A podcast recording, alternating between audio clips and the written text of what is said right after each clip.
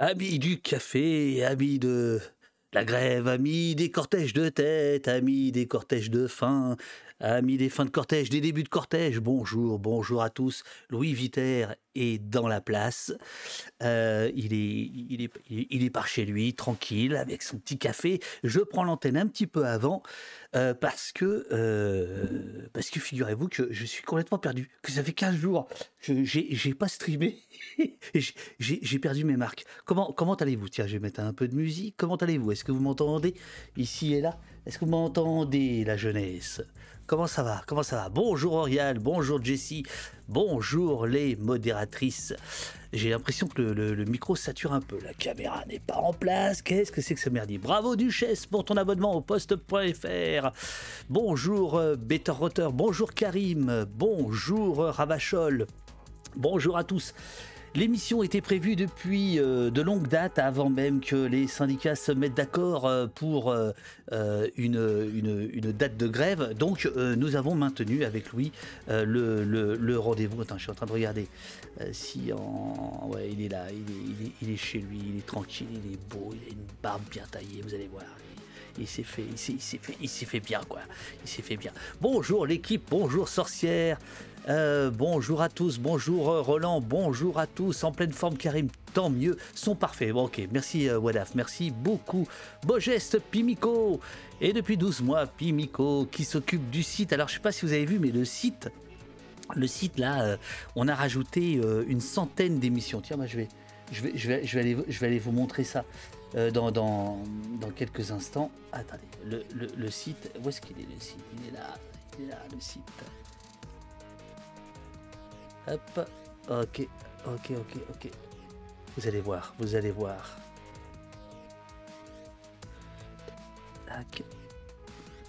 Hop, voilà. Il y a eu beaucoup de choses sur le site depuis 15 jours. En fait, il n'y avait pas de live, mais parce qu'on a considérablement renforcé le site. D'abord, il y a dorénavant, pour les abonnés du site oposte.fr, les, pionniers, les premiers, les pionnières, les premières euh, qui s'abonnent au site. Euh, il y a maintenant quelques petits contenus inédits, comme c'est le cas là par exemple euh, depuis dimanche avec David Libo. David Libo, c'est un gars qui a eu une idée géniale. Il a cartographié les caméras de surveillance de la préfecture de police de Paris. tu te balades avec ton téléphone et à tout instant, si tu te géocalises, tu sais quelles sont les caméras qui sont en train de te surveiller et d'un clic, tu peux demander à la préfecture de police de Paris de t'envoyer les images puisque c'est un droit. voilà, David euh, nous a euh, fait l'amitié euh, de, de m'accorder un petit entretien. Oh là là là là, host politique qui nous envoie depuis sa chambre lyonnaise un raid de qualité comme il sait, comme il est le seul à savoir faire. Bonjour les raiders, bonjour les raideuses. J'étais en train de, de, vous attendre finalement pour, pour faire entrer Louis Viter, Louis Viter que vous connaissez sans doute, photographe et dorénavant essayiste, l'a battu l'État, la police et les étrangers. Louis travaille depuis des années à Calais. Il raconte Calais comme personne. Euh, il, est, il, est, il est dans les loges en ce moment. Il arrive dans, quelques instants. J'étais en train de, vanter les mérites du site auposte.fr qui est notre salut, notre façon de nous émanciper euh, de des plateformes pour dire que dorénavant, pour les abonnés du site oposte.fr, il y a parfois des contenus euh, inédits qui sont ensuite libérés au bout de quelques semaines. Hein. C'est-à-dire que les, abonnés financent le, euh, pour tous le contenu, mais ils l'ont en exclusivité. Et c'est le cas donc de David Libo qui a cartographié toutes les caméras de surveillance de la préfecture de police de Paris. Il va en faire d'autres, il va faire d'autres villes. Et quand tu te balades avec ton téléphone, tu te géolocalises, tu vois quelles sont les caméras qui sont en train de te filmer, et d'un clic, tu peux demander la préfecture de police, de police puisque c'est ton droit euh, de, de visionner les images. Voilà, donc David nous a fait une petite, euh, un petit entretien euh, euh, qui est pour l'instant pour, les, pour les abonnés. Et que s'est-il passé pendant les vacances? Eh bien, nous avons avec Pimico et Eurial, nous avons rajouté énormément d'émissions sur le site et là, vous pouvez, vous pouvez voir que ça commence vraiment à faire beaucoup, beaucoup, beaucoup, beaucoup d'émissions. Ici, ce sont les invités. c'est la liste de tous les invités dont vous pouvez retrouver actuellement les vidéos sur le site oposte.fr. Ce qui veut dire que on crée une espèce de mémoire, d'éducation populaire, euh, jour après jour, semaine après semaine. Et par exemple, vous voyez que le jeune Louis Viter, qui a tendance éloge et que je, que, je vais, que je vais bientôt mettre là, est déjà venu le 13, le 13 janvier 2022, c'est-à-dire il y a un an. Et eh bien, tout à l'heure, il y aura donc deux émissions avec Louis, puisque euh, nous allons faire l'entretien dans quelques instants. Attention, Louis, est-ce que tu es prêt? Veux-tu te, redresser? Comment, comment, comment on fait là? Tu te, tu te, redresses un petit peu? Je suis tout à fait prêt. Le voici. Bonjour. Bonjour Louis, comment vas-tu? Eh bien, très bien. Et vous-même? Ah, on se vous voit. Euh, ah, maintenant que monsieur fait des livres, on se vous voit peut-être. Je parlais à la communauté. ah, très bien, bien, voilà. Eh ben écoute, j'ai l'impression que ça va bien. J'ai l'impression que ça va bien. Euh, beaucoup de monde euh, sont arrivés par Host Politique. Tu connais Host Politique? Bien sûr. Qu'est-ce que tu penses de ce gars? Oh, moyen Lyon, mais bon, on les aime quand même, les Lyonnais. Oh putain, là, t'as tout perdu, bravo Bravo. Yo, Louis, te dit euh, Yann. Euh, choper la grève. Bonjour. Bonjour, Louis Viter, te dit euh, Eurial. Bonjour, Louis, te dit Renan. voilà, attends, j'envoie un tout petit, un tout petit, un tout petit tweet pour qu'il y ait un peu plus de monde. Là, on est déjà plus de presque 800. C'est quand même génial. C'est super. Louis, bonjour. Louis, tu te désignes comme journaliste indigné comme s'il pouvait y avoir d'autres formes de journalisme que, que celle-ci. Tu écris dans ton livre, donc, L'abattu, l'État, la police et les étrangers. Euh, tu racontes euh, la l'obsession, l'obsession française euh, qui se résume en quatre mots, zéro point de fixation. Ce sont tes années de reportage photo, tu es très connu pour tes photos qui font le bah, le tour du monde, notamment une euh, dont on va parler. Et aujourd'hui, justement, moi, je vais respecter l'auteur que tu es. Je ne vais pas montrer une seule photo. Car tu fais le choix, tu, fais le choix là de ne pas euh, montrer de photos. Là, est-ce que c'est ton éditeur qui a voulu gratter un peu de pognon en disant ah non les photos c'est trop cher, ou est-ce que c'est un choix euh, délibéré de ta part de dire là je fais autre chose? Non, non, c'était une volonté, c'est que les photos, elles ont raconté à un moment certaines choses, certaines, certains moments, certains euh, instants T de la petite histoire euh, de, de, Calais. Et là, je voulais aller au-delà des photos, donc euh, il y a des descriptions d'images pas mal dans ce, Absolument, dans bouquin, de, de, ces photos. Mais non, non, c'était pas de photos et des mots cette fois-ci. Le, choc des photos est passé. Alors, c'est page 16 hein, que, tu, que tu expliques ta euh, ton, idée. Euh, pour le photojournaliste que je suis, écris-tu page 16, il a toujours été nécessaire de montrer, d'abord en images, la récurrence des violences et leurs conséquences concrètes sur la vie des gens qui en sont la cible.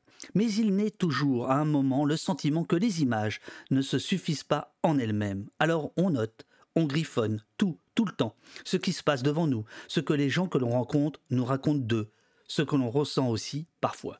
Et alors c'est ça qui est, étonnant dans ton, dans ton livre, c'est qu'on se dit, ce gars, il a quatre mains.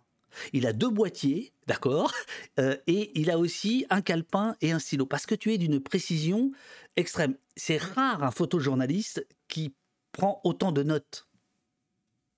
Euh, je suis pas certain que ce soit rare, c'est juste qu'on ne laisse pas forcément la possibilité en tant que journaliste de, de nous servir de ces notes-là. Euh, J'ai plein de, de, confrères et de consoeurs euh, photographes qui prennent des notes tout le temps, euh, ne serait-ce que pour savoir à quel moment la photo a été prise, ce qu'elle raconte, enfin histoire d'avoir la légende la plus précise possible. Mais c'est qu'on a rarement la possibilité, quand on est ensuite en lien avec des rédactions, de leur dire mais en fait, derrière cette photo, il y a une histoire que j'ai envie de raconter. On te remet assez souvent à ta place de photographe en disant oui, mais toi, t'es photographe, tu es donc accompagné par un ou une journaliste qui va faire ce travail. Ah, alors c'est marrant. Bon, euh, je, pensais pas qu'on parle, que, je te ferais parler tout de suite du, boulot, mais je me demande si ça c'est pas un truc générationnel. Euh, si c'est pas aussi l'idée qu'aujourd'hui euh, un journaliste, euh, on demande à un journaliste de tout faire, images, photos, textes, vidéos, etc., et que peut-être ta génération a, intégré ça à l'époque où j'étais à Libération, il y a très longtemps les photographes prenaient peu de notes parce que il y avait le rédacteur avec eux. Tu, vois ce que je veux dire? On, était, on était à ah deux. Tu vois? Bon, allez. c'était c'était quoi. C'était chacun chacun son boulot. Et encore maintenant, quand on bosse avec certains journalistes qui ont le plus de bouteilles, des vieux? Ils sont, non non mais des photos et moi je m'occupe de mon texte et les cochons seront bien gardés. Donc c'est assez compliqué parfois de dire ouais, mais tu vois, sur ce. Enfin bref, moi j'aime bien tout faire et toucher à tout quand même. Donc euh, là, tu as dit bon, écoute, les, les, gars qui ont de la bouteille, vous racontez rien euh, de Calais, donc je vais prendre ma, plume et je vais raconter. Voilà ce que tu. Voilà en gros, en gros, en gros ce, que, ce, que, euh, ce que tu fais. Est-ce que tu veux pitcher ton bouquin ou j'attaque toutes les notes que j'ai prises ou est-ce que tu un tout petit peu nous. nous nous raconter l'essence. Mhm. Alors l'essence, c'est 2016, euh, l'expulsion de la Grande Jungle, qui était le plus grand bidonville d'Europe avec plus de 10 000 personnes au plus fort, qui est euh, expulsé par Bernard Cazeneuve, ministre de l'Intérieur d'un gouvernement socialiste quand même à l'époque. Et à partir de 2016 se met en place la stratégie du zéro point de fixation. Et c'est ça que j'essaye de décortiquer dans ce livre, c'est déjà qu'est-ce que ça veut dire cette phrase et comment elle se traduit au quotidien sur le terrain. Et alors, comment elle se traduit au quotidien sur le terrain C'est euh, un harcèlement euh, toutes les 48 heures. Euh, c'est donc le, fameux, le, cœur du livre, ce dont je parlais tout à l'heure, le zéro point de, fixation. Alors, ça se traduit par des expulsions toutes les 48 heures à Calais, toutes les semaines à Grande-Sainte, des expulsions qui sont accompagnées par la saisie des affaires des personnes exilées, donc les tentes, les duvets, souvent les sacs à dos avec les papiers, les diplômes, les téléphones, les batteries portables à l'intérieur. Euh, ça se traduit par le harcèlement des associations aussi, euh, qui sont souvent interdites de distribuer. et par tout un tas de, de, petites choses juridiques et administratives pour mettre des bâtons dans les roues et des personnes en exil qui veulent tenter la traversée et des personnes solidaires qui veulent leur venir en aide. Je lis page 64. Zéro point de fixation. Le nom de cette stratégie gouvernementale laisse aisément deviner la manière dont elle se met en place dans les faits sur le terrain. Interdire aux exilés de s'installer de manière durable quelque part. Leur interdire de poser une tente, construire une cabane ou tendre une bâche sous un arbre entre deux fils de fer pour s'abriter les jours de pluie. Et donc, c'est ce que tu racontes euh, à longueur de, à longueur de, de page. Cette, cette, technique que tu appelles la battue, en fait, c'est pour faire en sorte que les exilés, comme tu les appelles, c'est le terme que tu, que tu choisis dès, le départ, ne puissent ni s'installer, ni finalement partir, car, car ils, risquent, la mort, hein, on le sait, ils risquent la mort, ils risquent beaucoup de, beaucoup de choses pour aller jusqu'à, jusqu'en Angleterre. Et donc, c'est, ce qu'on appelait avant le, nini, quoi, ni, ni, ni ni, régularisable. C'est ça. Bah, pour, revenir un peu sur euh, le, terme exilé que je choisis d'employer dans le livre, c'est aussi une volonté de ne pas faire de distinction entre les situations administratives que les différents États que les personnes ont traversées euh, ont, accolées à, ces personnes-là. C'est-à-dire qu'il y a des Dublinés, il y a des demandeurs d'asile, il y a des déboutés de l'asile, euh, il y a des migrants économiques, il y a des réfugiés de guerre. Sauf qu'au petit matin, lors de ces battues-là à Grande-Sainte ou à Calais, les policiers ou euh, les services de la des préfectures vont pas demander à chaque personne quelle est leur, euh, quelles, sont leurs situations. Donc ça se traduit de la même manière pour, euh, pour, pour tout le monde. Et cette stratégie du Nini, en fait, ce qui s'est transformé à Calais, c'est que c'est devenu une espèce de forteresse de laquelle les gens ne peuvent pas partir, mais dans laquelle les gens ne peuvent pas rester. Parce qu'il y a une volonté politique de les empêcher de partir pour plusieurs raisons, et de les empêcher de rester pour plusieurs raisons également. Eh ben, dis-nous lesquelles alors moi j'ai euh, identifié trois grandes, trois grandes raisons un peu de cette situation-là. Euh, les Britanniques donnent euh, chaque année à la France une somme considérable d'argent pour qu'on tienne leurs frontières. Donc il faut rassurer les Britanniques. Il faut leur dire non non regardez on fait le boulot. Donc on empêche, enfin dans l'idée on tente la France d'empêcher ces personnes de partir. De l'autre côté il faut rassurer les Français aussi, les riverains, les Français qui plébiscitent de plus en plus une majorité, une fermeté vis-à-vis de l'immigration pour leur dire regardez le, travail il est fait on est euh, enfin Darmanin aime beaucoup montrer les, muscles quand il vient à Calais pour montrer l'efficacité de l'État. Et en dernier lieu c'est pour décourager les personnes. C'est pour leur montrer qu'elles n'auront euh, aucun répit à cette frontière qu'elles seront traquées euh, bah, que ce soit sur les campements que ce soit dans la ville à la sortie de la gare par exemple ou sur les plages au petit matin lorsqu'elles tentent de traverser Alors, euh, c'est très intéressant ce que, tu dis parce qu'il y a une histoire d'argent euh, que, tu, que tu nous racontes euh, entre la France et l'Angleterre. On va voir aussi que c'est en fait entre l'Europe et le Maroc, etc. Ce sont des millions, voire des centaines de millions d'euros qui sont comme ça partagés. On, va, on va y venir. Mais là, tu as parlé d'Armanin. Or, ce qui est frappant dans ton livre, c'est qu'en fait, il y a une constante. Sarkozy, Hollande, Macron, c'est la même politique qui échoue, puisque tu, tu, tu, tu racontes, euh, tu racontes euh, l'errance de ces gens, les, douleurs psychologiques, euh, etc., les, tentes déchirées, etc.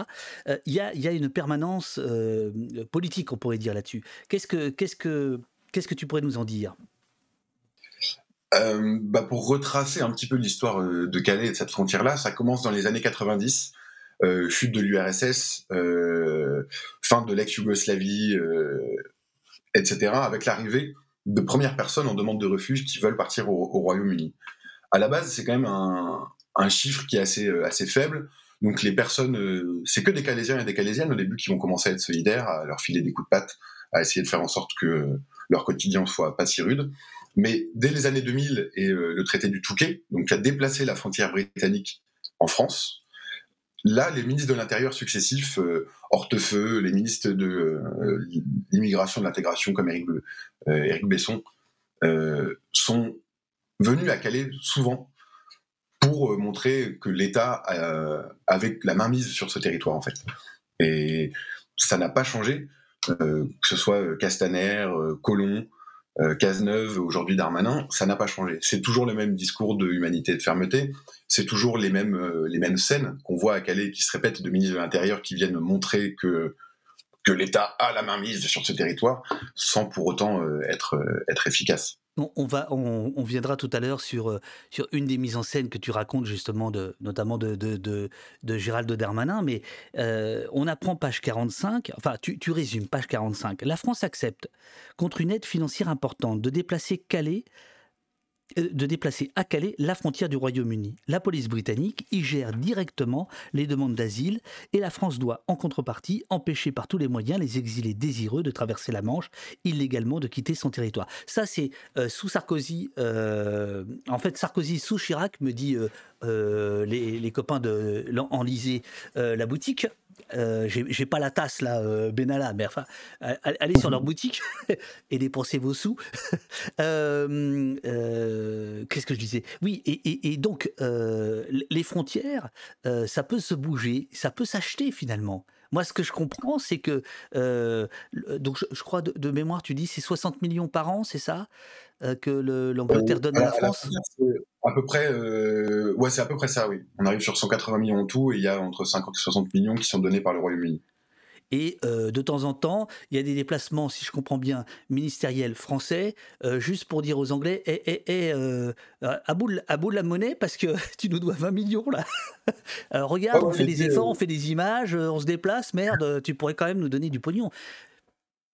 Bah, C'était l'été dernier, donc pas 2022 mais 2021 la ministre de l'Intérieur britannique de l'époque, Priti Patel, avait, euh, avait dit non, on, arrête de filer les chèques vu qu'on voit que ça marche pas. Il y a toujours des personnes qui arrivent sur nos côtes euh, en bateau, de plus en plus même. Donc, euh, si c'est si inefficace, on va arrêter de, de financer cette, bah, la mobilisation policière notamment et sécuritaire.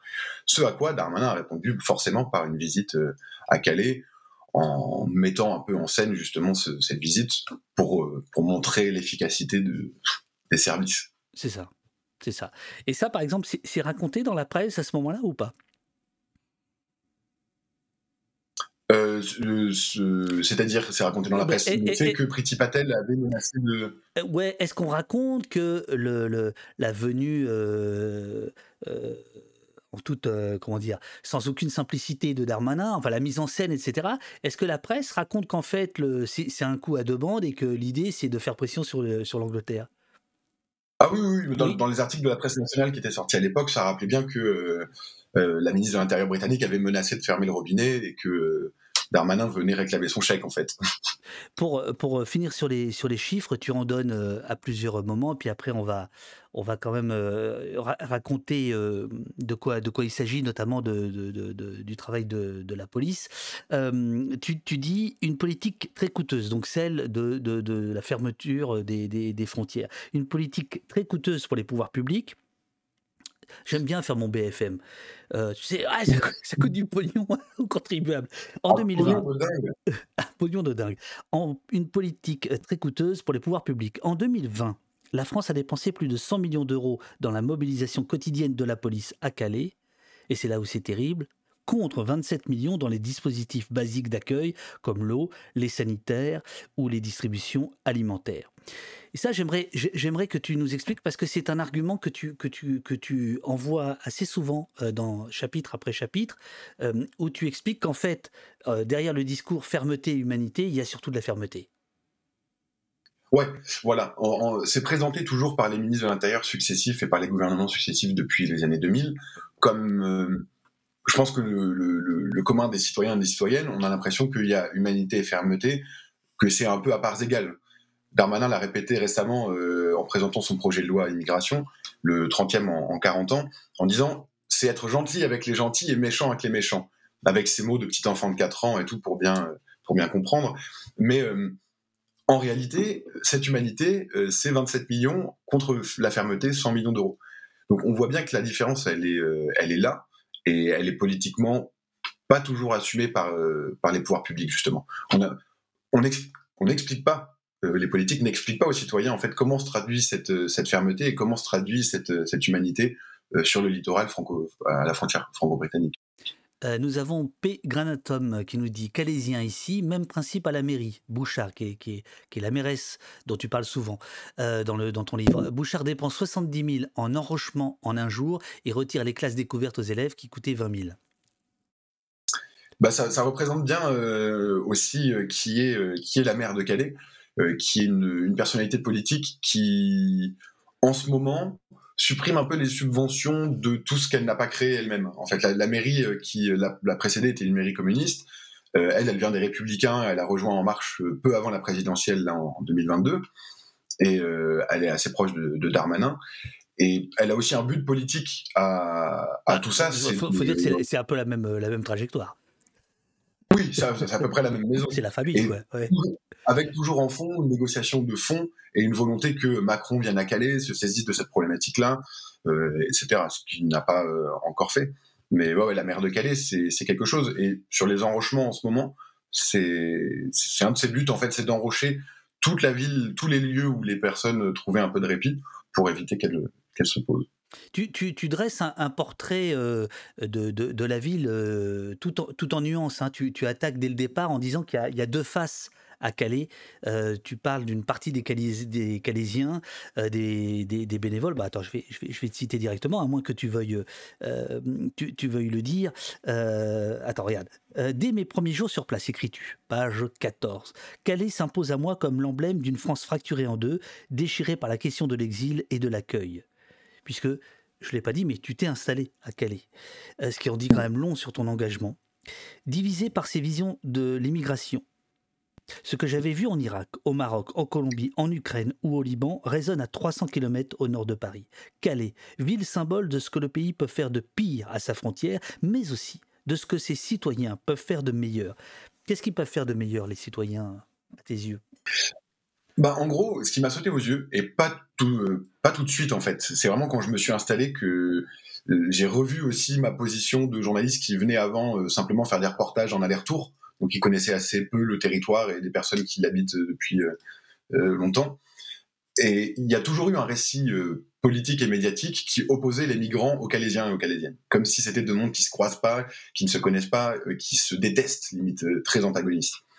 La réalité, en y habitant, elle est carrément différente. Euh, sans, déconner, euh, c'est euh, il y a une majorité de personnes à Calais qui juste ne savent plus comment aider, plus comment filer un coup de main, parce que ça fait 30 ans qu'ils le font et que au bout d'un moment, bah, il y a une forme de lassitude et de, bah, on se sent impuissant face à des situations, etc. Il y a une petite partie des Calaisiens qui est très engagée à l'extrême droite, qu'on entend très fort. en 2016, il y avait des manifestations de Pegida même. Enfin, il y a des généraux des généraux d'extrême droite, enfin des ex-généraux d'extrême droite qui étaient venus avec Pegida brûler un Coran. Enfin bref, on était dans un délire total. Et cette petite part des Calaisiens, on les a beaucoup entendus aussi.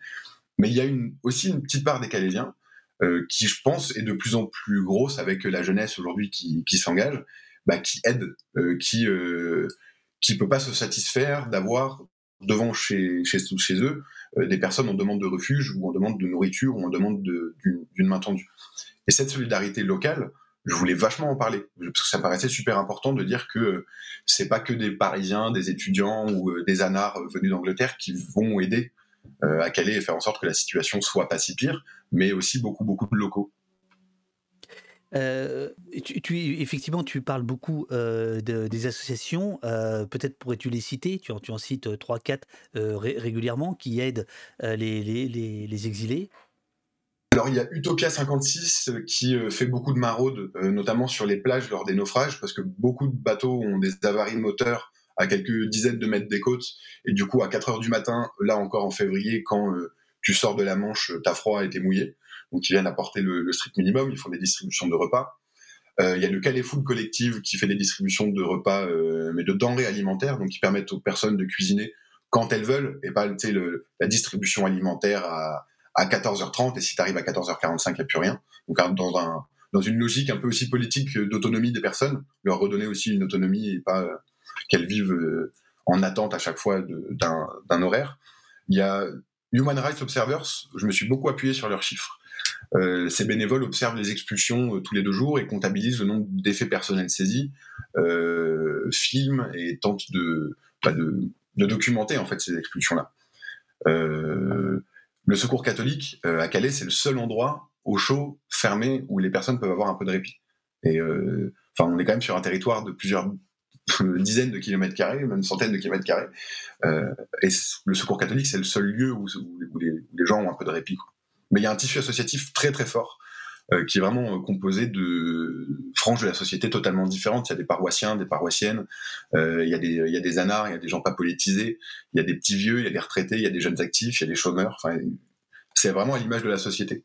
Et il y a euh, Noémie, Nancia, Lola ou Emma euh, qui font partie de euh, Human Rights Observer. Elles ont toutes un peu plus de 20 ans et ont passé plusieurs mois à Calais à documenter les opérations policières. Tu en parlais à l'instant, mais je, je, rentre dans les détails puisque tu le fais, page 66. Leur mission chaque matin est d'attendre devant le commissariat ou la caserne de gendarmerie la formation du convoi qui, presse, qui procède aux expulsions. Qu'il pleuve, qu'il neige, qu'ils vantent. Elles sont sur les talons des policiers et notent au fur et à mesure tout ce qu'elles constatent. L'heure d'arrivée du convoi, la communication éventuelle avec les exilés pour leur expliquer leurs droits avant d'entrer sur les campements, la présence d'interprètes envoyés par la préfecture, les violences qui peuvent être commises. Elle compte également petit à petit le nombre de saisies de tentes, d'UV ou effets personnels effectués par APC, la société mandatée par la préfecture, société privée dont on parlera tout à l'heure, pour nettoyer les lieux lors du passage des policiers. Page 66 de l'abattu. Je trouve que ce passage en, dit long sur euh, euh, l'état d'esprit du, livre. C'est-à-dire que euh, tu es dans la mêlée, en fait. Hein. On, comprend bien que tu, n'es pas là, un observateur extérieur. Tu, on va rentrer dans les détails d'ailleurs. Mais, voilà, tu, parles de l'intérieur et tu, dresses des portraits comme, ceux de ces jeunes femmes. Bah, c'était le but, c'était euh, pouvoir montrer un, un, aperçu de Calais qui soit un peu différent de, bah, justement, du, de la temporalité qu'on a quand on est journaliste et qu'on bosse pour euh, une grosse rédac, c'est-à-dire 48, 72, 72 heures, peut-être une semaine dans le, la plus grande de France. Ouais. Au mieux, euh, je, je connais pas personnellement, mais là, le fait d'être longtemps sur ce territoire, de côtoyer les personnes en journée pendant leur travail associatif, en journée sur les campements pour les personnes exilées, en journée pour les Calaisiens et les Calaisiennes, le soir euh, au bar, le matin au café. Enfin, vivre un peu ce, cette, cette période-là sur un an et voir euh, comment en fait à chaque à chaque décès à la frontière les personnes arrivent à se relever le lendemain matin en disant ouais mais il faut pas qu'on arrête ce qu'on fait parce que c'est important de le faire enfin c'était important à l'inverse, tu parles d'un dénommé Kevin Reich, membre du mouvement politique Génération Identitaire, page 51, qui est alors le porte-parole de Sauvons Calais. Le jeune Calaisien n'a pas encore 20 ans, mais une croix gammée de la 11e division SS Nordland, tatouée sur le torse. c'est toujours bien de rappeler quand même ces, trucs-là. Hein. Le groupe attire de plus en plus l'attention des médias et des pouvoirs publics. Et Reich appelle ses partisans à dégager tous les squats dans les deux jours qui suivent la manifestation, manifestation en faveur de, des migrants. Déjà, au mois de février, Sauvons Calais s'était empressé de répondre à un appel de la maire de Calais, Natacha Bouchard, dont on parlait, vous l'avez appelé Hélène tout à l'heure, mais c'est Natacha Bouchard. Euh, tu parles même d'un gars qui sort un flingue, enfin un fusil à un moment donné? Oui, oui c'est une manifestation en, octobre, non, en janvier pardon, 2016. Euh, euh, une manifestation bah, en faveur d'un accueil digne, avec plusieurs organisations syndicales, politiques, des assauts d'aide aux exilés. Et à un moment, en passant dans le centre-ville, bah, un type sort de chez lui, commence à invectiver les, les personnes qui manifestent, ça commence à s'échauffer un peu, il rentre chez lui et brandit un fusil de chasse, euh, enfin un pompe euh, face aux, face aux personnes pendant quelques secondes. Euh, puis son père lui fait non non rentre et j'ai oublié son j'ai oublié son nom mais c'est un militant aussi d'extrême droite calaisienne assez connu son père aussi il avait été convoqué ensuite par, le, bah, par, les, par les gendarmes ou par la police. Il avait ramené un fusil d'airsoft qui ne ressemblait pas du tout à ce qu'il avait sorti ce, jour-là. Mais du coup, il en était ressorti totalement blanchi. Page 81, tu parles d'un rapport euh, du. Alors, euh, je ne sais plus si c'est député ou sénateur, Nado, Nado, Nado, Nado, on a attendu Nado. Le rapport parlementaire conduit par le député Nado, donc il y avait plusieurs autres députés avec lui. Et on ne peut pas le soupçonner d'être à l'extrême gauche hein, non plus, euh, le député Nado. Et un rapport qu'il rend sans ambiguïté sur la question de la frontière franco-britannique. Deux points, ouvrez les guillemets, à Calais, mettre fin à la délétère écouteuse politique dite zéro point de fixation. On revient là au cœur du, sujet, au cœur de ton livre, euh, l'abattu, l'État, la police et les étrangers. Euh, c'est quoi les arguments euh, de Nadeau? Les arguments donc, de Nadeau et des autres députés qui l'ont accompagné, donc ils ont fait pas mal de travail de terrain auprès des associations, auprès du défenseur des droits aussi à, à ce moment-là. Et le, constat, il est, euh, je pense qu'il est, euh, il est faisable en tant que journaliste, en tant que député, en tant qu'associatif euh, à Calais ou de Calaisien, c'est que cette politique du zéro point de fixation, de un, elle est violente. Ils documentent les violences et disent que c'est une politique qui est violente. Elle est absurde parce que du coup, le nombre de passages ne diminue pas. si le but était de faire cesser les, les passages, ce qu'on pense être le but des gouvernements successifs, c'est inefficace. Et c'est coûteux, comme on peut le voir, parce que du coup, euh, c'est des moyens euh, alloués chaque année et dépensés chaque année dans, euh, des coups d'épée dans l'eau. Enfin, c'est et les solutions qu'ils proposent dans ce, dans ce rapport parlementaire, c'est des unités de vie tout le long du littoral, donc des petits centres dans lesquels les personnes pourraient réfléchir à leur parcours. Parce qu'on a tendance aussi à confisquer le, les, désirs et les parcours de, de, ces personnes exilées en pensant que de prime abord, elles veulent aller au Royaume-Uni que en partant d'Irak ou du Soudan ou d'Érythrée, leur but était le Royaume-Uni. C'est pas le cas en général. Quand on parle avec euh, les personnes, si, elles avaient trouvé un État, un, endroit euh, accueillant sur leur route durant leur parcours, peut-être qu'elles seraient restées et qu'elles se seraient installées, qu'elles auraient pu construire une, nouvelle vie ou tout du moins une vie euh, calme et en, sécurité. Les États et les États européens aujourd'hui ne le permettent pas. Donc, il, faut traverser les frontières jusqu'à essayer de trouver le l'Eldorado ou tout du moins l'endroit où on sera en sécurité. Euh, donc ces unités de vie seraient pour aussi euh, que ces personnes puissent réfléchir à, ce parcours-là. Euh, ça arrive à Calais que des personnes finalement ne tentent pas la traversée, fassent la demande d'asile en France et soient, soient reçues, soient, soient acceptées. et ça, elles ne le savent pas toujours parce qu'il n'y a pas d'accès au droit qui est fait à Calais. Il y a pas mal de problématiques comme ça sur, sur ce point. Euh, qu'est-ce que tu réponds? Tu le fais d'ailleurs dans le livre, à ceux qui, euh, et qui sont euh, majoritaires, qui disent oui, mais ça, c'est un appel d'air. Si tu crées des, des, des, des, cellules d'accueil, si tu entoures les, bah, les exilés, ça va faire un appel d'air. Bah, l'appel d'air aujourd'hui, il n'est pas il n'est pas prouvé scientifique. Il n'y a aucune euh, réalité scientifique à cet appel d'air. Euh, que ce soit des géographes, des sociologues, des ethnologues qui ont étudié le sujet, ne voient, n'ont pas vu quand les conditions d'accueil ont été plus favorables ou plus dignes, parce que là on parle même pas de faveur, on parle juste de dignité, et de passer de la survie à au moins une vie, euh, ce qui serait pas mal, ça ne favorise pas l'appel d'air. mais c'est la crainte, c'est la crainte de Darmanin, c'est la crainte de Natacha Bouchard. Elle, le centre de Sangatte qui a fermé ses portes en 2002, pour elle, c'est le symbole de l'appel d'air. C'est ça, c'est ça. tu cites allègrement Foucault, page 91, et à partir de, de, là, tu vas, tu vas beaucoup réfléchir à la question de, de Foucault. Te souviens-tu, j'imagine que oui, de la fameuse phrase de Foucault? Le faire vivre et le laisser mourir. C'est ça. Donc Michel, pas Jean-Pierre, hein, bien sûr, euh, au cas où il y aurait des gens qui ne suivraient pas. Qui veut gagner des millions. Le, grand frère, quoi. bah, qui veut gagner des millions, la France avec l'Angleterre, déjà, pour le moment. Euh, oui, mais cette. Euh, alors, j'ai eu du mal à, passer du, journalistique, du factuel, à l'analytique un peu. Parce que je viens pas du milieu universitaire. la sociologie, je maîtrise très peu. La, la philo, je maîtrise très peu aussi mais j'ai essayé de m'abreuver de lecture pour, euh, pour essayer de voir à quoi ça pouvait ressembler euh, toute cette politique au-delà du factuel. Qu'est-ce que ça, qu'est-ce que ça veut dire? C'est ton éditeur ou ton éditrice qui t'a dit euh, bon là il faudrait peut-être citer deux trois trucs pour avoir l'air un peu Non non c'est des copains, c'est des copains et des copines en sociaux qui m'ont dit mais attends tu peux pas parler de ça si t'as pas lu ça et tout. Et j'étais là mais si on peut carrément en parler on est journaliste quand même. Mais bon du coup je me suis penché sur des sur des lectures qui m'ont fait mal au crâne globalement mais que j'ai tenté de comprendre et de décortiquer. Et sur ce concept de biopolitique, c'est, euh, pour résumer, c'est faire attention aux siens et euh, laisser mourir les, autres. Euh, les, États aujourd'hui sont dans l'ultra-sanitarisation de leur population, donc les citoyens, ceux qui ont des papiers, mais pour ceux qui n'en ont pas, bah, c'est le laisser mourir globalement. Et après, on passe au faire survivre. C'est-à-dire que l'État aujourd'hui, il ne tue pas les personnes, il ne les envoie pas à la mort, mais il les fait juste survivre. C'est pas de la vie, c'est justement la, juste de la survie.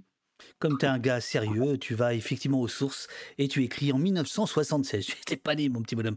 Michel Foucault euh, décrivait l'obsession des sociétés occidentales pour le bien-être de leur population à travers le concept de biopolitique qui tend à analyser la façon dont les États peuvent faire vivre les uns et laisser mourir les autres. Et à partir de là, euh, tu, expliques euh, toute la politique qui est, euh, qui est menée en notre nom, c'est ça qui est absolument insupportable, par, par, par, l'État, par l'État français.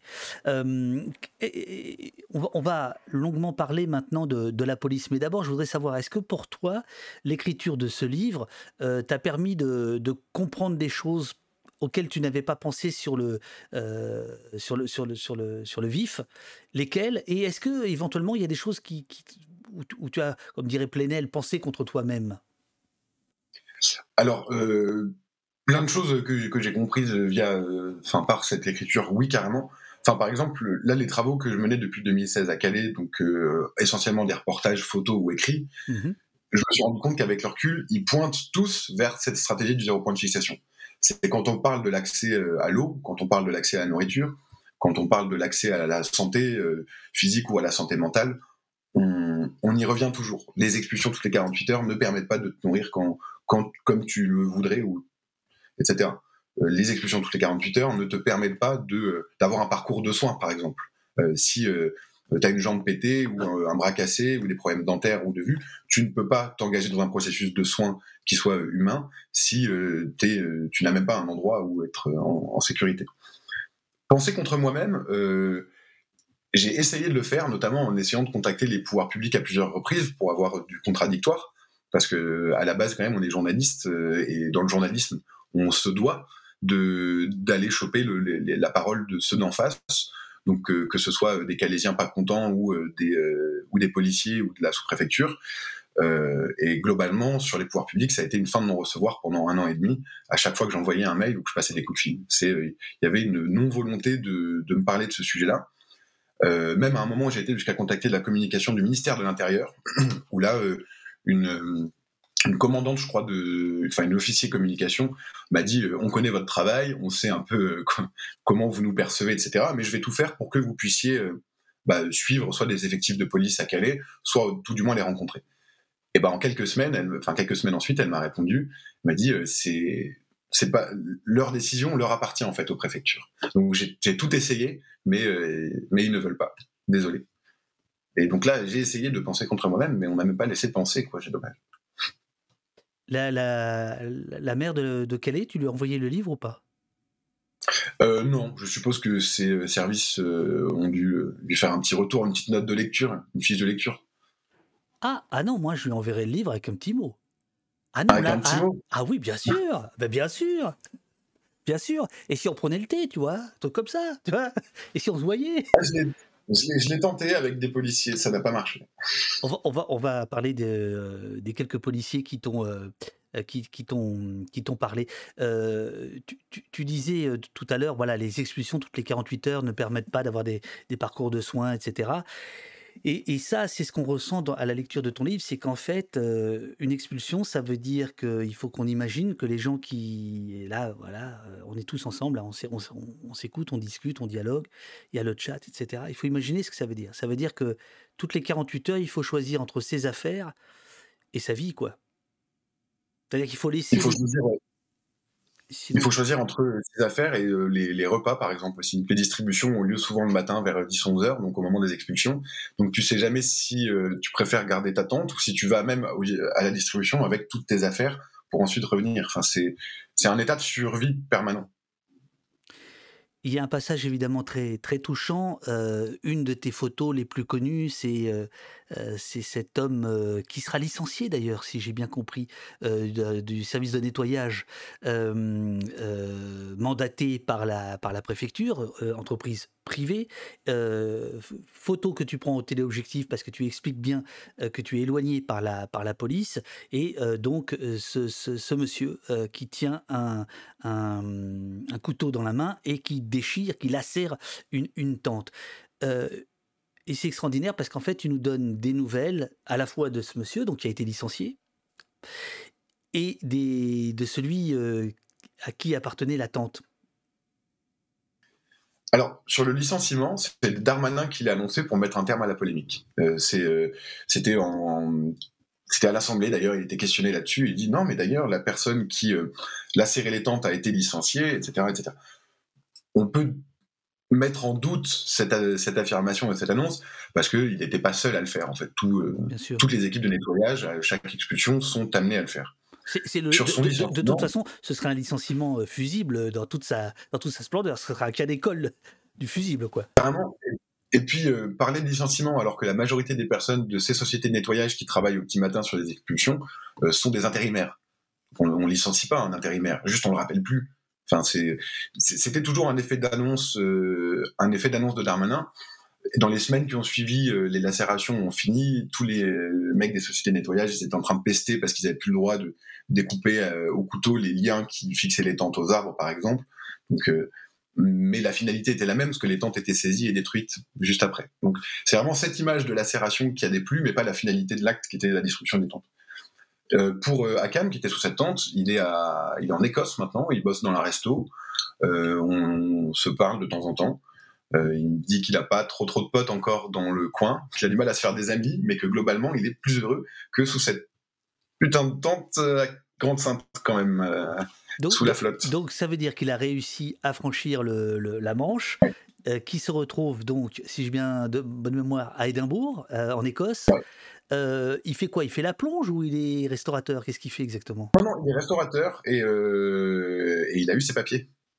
Il, il était, euh, il, il était demandeur d'asile avec un statut de réfugié de guerre reconnu. Donc, en fait, dans tous les pays qu'il a traversés avant d'arriver au Royaume-Uni, cette demande aurait dû légitimement être acceptée.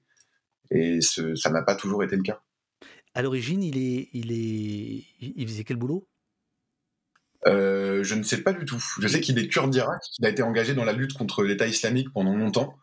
Euh, donc euh, clairement, il a rendu, il a rendu des services euh, à la France, si on veut voir le truc comme ça. Enfin, parce que cette lutte euh, là-bas concernait aussi, concernait aussi nos, nos pays d'Europe. Et, et voilà. Et c'était même la question qui, qui me disait le jour de la lacération de sa tante, c'est mais moi j'étais quand même enfin, j'ai- je faisais pas rien là-bas, je faisais quelque chose aussi pour, euh, pour la France. Et là, c'est quand même bizarre de voir que je suis traité comme ça. Euh, Venons-en à la police. Alors, euh, au, début, tu, donc tu, le, livre part souvent de ton point de vue et tu nous racontes les, la question de, de l'éloignement. Alors, page 23, le périmètre. Dont la euh, surface dépend du bon ou du mauvais vouloir du chef de police en charge de l'opération, peut aller de quelques enjambées à plusieurs centaines de mètres. Le périmètre de, de quoi? Comment, comment on vous dit? Un périmètre de sécurité? Vous devez être plus loin, messieurs les, messieurs les photographes, messieurs les paparazzi? C'est le, le, périmètre, même pas de sécurité, c'est le, le, périmètre. Donc euh, ce périmètre, vraiment, il est décidé par le commissaire en charge de l'opération d'expulsion. Et euh, en général, il va commencer assez proche, et puis petit à petit, il va s'étendre. Plus, euh, plus les policiers ou les gendarmes qui sont présents voient qu'il y a des associatifs qui essayent de documenter l'expulsion ou des journalistes, plus ils vont étendre ce périmètre pour éloigner de, plus en plus les, observateurs. Et on a essayé de le faire sauter au tribunal administratif, puis au Conseil d'État, mais ça n'a pas marché. Ça n'a pas marché. Et qu'est-ce qu'on vous a répondu? Qu'est-ce que le Conseil d'État a dit? Pourquoi le Conseil d'État a considéré que vous n'aviez pas à faire votre travail? Bah, Alors, le Conseil d'État l'a validé pour des raisons purement techniques, c'est qu'on n'avait pas demandé combien de mètres on voulait. On n'a pas demandé, oh, euh, on n'avait pas, dans notre demande, ouais, on n'avait pas dit besoin de 50 mètres, de 30 mètres, etc. Euh, pour après ce qui était de la, de la personne qui représentait le ministère de l'Intérieur qui était, qui était présente, c'était pour notre sécurité, euh, parce que les migrants ont des armes, quand même, vous le savez. Euh, et son astuce, enfin vraiment euh, sa justification qui a même fait rire le président du, tribunal à ce moment-là, c'était mais c'est pour la dignité des personnes aussi qu'on expulse. Vous imaginez si on va filmer les expulsions locatives des gens qui se font sortir de l'appartement, là c'est pareil, c'est pour la dignité de ces personnes qu'on veut pas que vous approchiez. Là, enfin, il y avait quand même la photo des tentes lacérées. On pouvait pas parler de dignité vraiment euh, quand on fait subir ça à des personnes non plus. Parce que je me suis demandé, en te lisant, je vais lire le, passage, si c'était pas aussi pour euh, euh, protéger d'abord et avant tout les policiers ou, ou les entreprises chargées du sale travail. Soudain, écris-tu, une dizaine de grands types aux cagoules, pas toujours ajustés, ensachés des pieds jusqu'à la tête dans des combinaisons bleues trop larges pour eux, sortent de grandes camionnettes blanches garées derrière les CRS. Ni écusson, ni épaulette ne permettent de les identifier, mais sur leur torse, je remarque toutefois une étiquette avec le logo de l'entreprise pour laquelle ils travaillent, Ramerie. Une boîte locale spécialisée dans le nettoyage ou, selon leurs termes, dans, ouvrez les guillemets et vos oreilles, dans le traitement, le recyclage et la valorisation des déchets ménagers ou industriels. je me suis demandé, est-ce que c'est pas ça aussi que euh, on essaie de cacher bah, je pense que les, préfectures et les sous-préfectures du Nord et du Pas-de-Calais veulent garder la main mise sur, ces récits et sur ces expulsions aussi. Euh, enfin, la main mise sur le récit tout du moins. C'est-à-dire que euh, le préfet, en général, après une expulsion euh, comme celle-ci, va faire un tweet ou un communiqué en disant ce matin, 450 personnes ont été mises à l'abri. donc, pour le commun des mortels, ça nous paraît bon bah chouette, il y a des gens qui ont été mis à l'abri. La réalité, elle est tout autre quand même. C'est que sur les personnes qui quittent le terrain, certaines vont accepter de monter dans les bus dont elles ne savent même pas où est-ce qu'ils vont, donc parfois jusqu'à Lyon ou Nice, donc ça les éloigne de la frontière pour deux, trois jours à l'abri avant de les remettre à la rue, ce qui se passe quand même à 99% du temps. Euh, mais que la majorité des personnes n'acceptent pas de monter dans les bus et donc du coup sont de nouveau livrées à elles-mêmes à quelques centaines de mètres de l'expulsion. Mais quand on les envoie, à, quand on les envoie à Lyon ou ailleurs, euh, on les envoie où exactement? Avec l'espoir de quoi? Qu'elles ne reviennent pas à Calais? Ces personnes?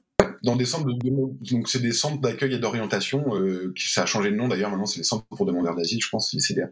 Euh, qui sont des centres où justement ils auront un peu d'accès aux droits et où ils peuvent éventuellement faire des demandes d'asile.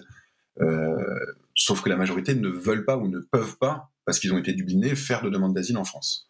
Donc vraiment, au bout de trois jours, on leur signifie. parce qu'ils ont été Ils ont été dublinés. c'est-à-dire que le. voilà, expliquons. Une personne. je sais qu'on est entre euh, camarades, mais en fait, tout de même, il faut, expliquer deux, trois trucs. oui, oui, mais c'est un peu. Euh, vas-y, vas-y, Louis. Euh, une personne qui arrive sur le territoire européen, donc en Italie ou en Allemagne, enfin, ou en Grèce, etc., doit faire sa demande d'asile dans le premier pays dans, la, dans lequel elle arrive donc dans laquelle euh, ces empreintes ont été prises notamment, parce que quand on arrête une personne sans papier, on prend ses empreintes et on voit sur le fichier européen si euh, ces empreintes ont déjà été prises euh, en Italie ou en Grèce. Auquel cas, la personne de France est expulsée vers l'Italie ou la Grèce, qui doit gérer, elle, son expulsion vers son pays d'origine ou sa demande d'asile si elle n'a pas encore été traitée. Donc pour beaucoup de personnes qui arrivent à Calais, elles ont déjà tenté ces procédures, ces, ces, voies légales, et n'ont pas toujours eu ni le droit de rester, ni la possibilité de faire des recours en cas de refus. C'est ça, c'est ça. Donc on les éloigne en sachant qu'elles ne feront pas de demande, euh, donc moins pour les aider que pour les éloigner, en fait. Voilà, moins pour les aider que pour les éloigner. Et on peut rappeler que dans ce nouveau projet de loi euh, d'immigration de Gérald Darmanin, il veut supprimer une grosse partie des recours possibles. C'est-à-dire qu'aujourd'hui, il y a trois recours possibles si ta demande d'asile est euh, refusée. Euh, parce que, par exemple, on va considérer que tu n'es pas mineur, considérer que tu n'es pas menacé dans ton pays. Donc il y a plusieurs cours différentes qui statuent en, cas de, en cas de recours et d'appel. Aujourd'hui, si on supprime ce, enfin, la volonté du, gouvernement est de supprimer ces recours-là pour ah, attends, une, seconde là, il faut, que, il faut, excuse-moi, tu peux parler si simplement j'ai un petit bonhomme qui, qui, veut passer là. Ah, qui fait coucou. qui fait coucou à la caméra, mais vas-y, vas-y, vas-y, prends, tes affaires. Et donc, euh, tous ces, tous ces recours-là vont, euh, vont être euh, en bonne partie supprimés. Donc voilà, les, les Dublinés sont renvoyés parfois dans ces centres d'accueil où ils ont vraiment quelques jours de répit et de repos avant de, bah, de repartir à la rue. Excuse-moi. Avant, de repartir, avant de repartir à la. Bah oui, oui, oui, c'est. c'est la grève, donc euh, il y a les gamins qui reviennent du collège. Euh, enfin bref. Bon. Euh, tu as quelques sous-entendus dont j'avoue que j'aurais j'aurais bien aimé qu'ils soient peut-être un peu plus étayés. Lors des, mmh.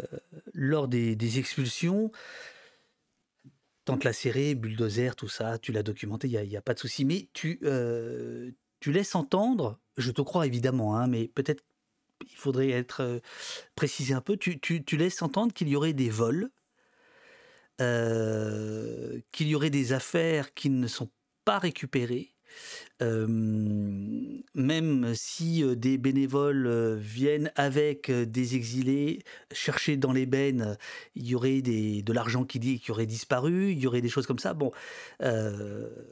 tu en parles un petit peu, mais c'est aussi au détour d'une phrase. Est-ce que, tu peux en dire plus ou pas? Alors, il faut séparer les deux actions de la sous-préfecture du Nord et la sous-préfecture du Pas-de-Calais. La politique à Grande-Sainte et à Dunkerque, c'est euh, une expulsion par semaine et destruction des effets personnels, enfin des tentes, des bâches, etc. Ou parfois, du coup, durant la saisie des tentes, bah, euh, s'il y avait encore un portefeuille dedans, bah, il peut disparaître dans la poche d'on ne sait qui. Euh, s'il y avait un téléphone, tout pareil. Si, à Calais, les expulsions ont lieu toutes les 48 heures. Certaines affaires sont saisies, pas toutes. si les propriétaires ne sont pas là, bah, par exemple, si les affaires sont saisies, et elles, elles ne sont pas détruites. Elles sont emmenées dans un lieu qui s'appelle la ressourcerie, qui à l'époque était une grande benne de camions, enfin de 35 tonnes, où les affaires étaient entassées. Donc euh, on imagine très vite le taux d'humidité, de, moisissure euh, qui, qui, se développe à l'intérieur. Et les personnes avaient le droit, trois heures par jour, de venir accompagner de bénévoles pour fouiller dans cette benne à la recherche de leurs effets personnels. Aujourd'hui, Marlène Schiappa a inauguré l'année dernière le SAS de récupération et valorisation des effets abandonnés par les migrants lors des opérations de mise à l'abri. Donc encore une fois, une, euphémisation Monsieur Viter, Monsieur Viter, arrêtez votre ironie. Pouvez-vous redire simplement le terme exact? Le processus de, valorisation. Ah le processus de valorisation et récupération des effets abandonnés par les personnes migrantes sur les sites, euh, sur les sites d'expulsion ou je crois pas que même de mise à l'abri, un truc comme ça. Et voilà. Et encore un autre dans le chat réagit abandonné entre guillemets. Oui, abandonné. Et, toi-même, dans ton livre, tu, réagis. C'est abandonné Non, mais c'est dingue. La pauvre tante, elle est toute abandonnée. Non, non, au bout d'un moment, il faut, faut, faut, replacer les mots dans ce contexte-là. Donc, c'est quelque chose de tout doux, les effets abandonnés. Et puis, du coup, ce serait très gentil euh, de la part de l'État, dans sa grande mensuétude, de remettre les, les effets à. Ah oui, c'est les objets perdus, quoi. exactement, de leur propriétaire. C'est dingue. C'est complètement fou, quand même. Bah, ça représente encore un coût. Euh, un, coût certain et une efficacité. Euh, enfin, j'étais à l'inauguration de ce lieu-là par la sous-préfète du Pas-de-Calais, et c'était encore une fois une mise en scène où c'était des tables d'écoliers avec euh, une ceinture qui devait être dans une tente mais enroulée sur elle-même, un peu comme dans les magasins présentés, euh, des petites chaussures posées, une tente, des arceaux, des duvets. Et mais quand ça devient des téléphones portables, des papiers d'identité, des diplômes que les personnes ont passés qu'elles ne retrouvent pas, là c'est ça ça met un coup et ça signe parfois la fin d'un bah, parcours qui pourrait être professionnel, par exemple. quand, enfin, je parle de l'histoire de, Robel à un moment, qui aujourd'hui a des papiers, un titre de séjour et est bénévole au Secours catholique. lui, quand il est arrivé à Calais, le lendemain matin, cette affaire avait disparu et il a perdu son diplôme de conducteur de manutention, enfin de machine de, chantier. Alors que pour lui, c'était un, c'était un des papiers les plus importants qu'il avait depuis, depuis son pays d'origine. Oui, c'est un piétinement, quoi. Donc ça, on se doute que ce papier-là n'est pas volé forcément, mais euh, quand il s'agit de, téléphone ou de biens de valeur, hein, on peut se poser légitimement la question. Euh, Liolo, dans le, dans le chat, euh, nous demande, il y a quand même une interprétation rhétorique nauséabonde, qu'est-ce qu'on peut faire contre ça? Euh, qu'est-ce qu'on peut faire contre ça? Bah Déjà démonter ce discours, euh, expliquer les mots. La mise à l'abri, c'est pas une mise à l'abri, c'est une expulsion à arrêter. Valorisation et récupération des effets abandonnés par les personnes migrantes sur les sites d'expulsion. C'est euh, c'est du vol. Et la confiscation, c'est du vol.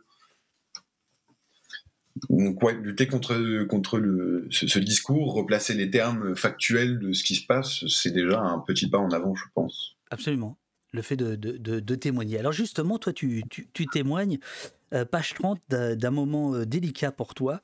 Euh, l'un des hommes en uniforme, alors donc c'est un policier, pas même surpris de me voir au milieu de l'expulsion, se retourne vers moi et me lance. Et vous Et vous Vous pouvez leur traduire que les bus vont les emmener au chaud, d'un seul coup, sur l'ordre subtil d'un policier je passe de journaliste à traducteur-interprète pour l'État. L'appareil photo encore à la main, j'explique à Akam ce que l'homme en uniforme vient de me raconter. Les bus peuvent emmener au chaud, mais personne ne sait où ils vont. Au chaud, d'accord, mais où au chaud? Ça, j'aime beaucoup parce que euh, peu de journalistes racontent ce genre de, moments euh, où on est dans une zone très grise. Et c'est très bah, compliqué. c'est un moment où tu as un peu l'air con parce que le policier, il te. Enfin, limite, oui, il t'intime l'ordre de faire la traduction parce que lui ne sait pas parler anglais. Donc, tu le fais. Sauf que de l'autre côté, les, euh, toutes les personnes qui te voient avec un appareil photo sur un lieu comme ça, à échanger avec un policier ou faire la traduction, du coup, pensent que tu es un policier ou que tu fais partie du dispositif d'expulsion. Donc, c'est super délicat. Mais à Cam, ça faisait, ça faisait cinq minutes qu'on discutait. Euh, il y avait un truc où j'allais pas. Euh, je pas dire non, non, je, ne traduis pas. Donc je lui dis bon, il y a des bus qui peuvent t'emmener au chaud, mais personne ne sait où ils vont, euh, personne ne sait combien de temps.